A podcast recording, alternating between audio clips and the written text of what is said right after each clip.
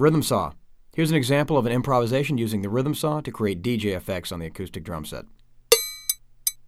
One, two, three, four.